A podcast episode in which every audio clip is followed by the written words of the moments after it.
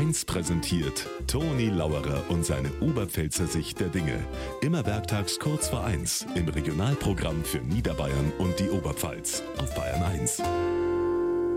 Die Technisierung und die Digitalisierung schreitet fort. Ich sehe jetzt allerweil mehr im Supermarkt, die mit der Uhr zahlen. Stehen an der Kasse, halten die Uhr hin und dann passt's, wird abgebucht.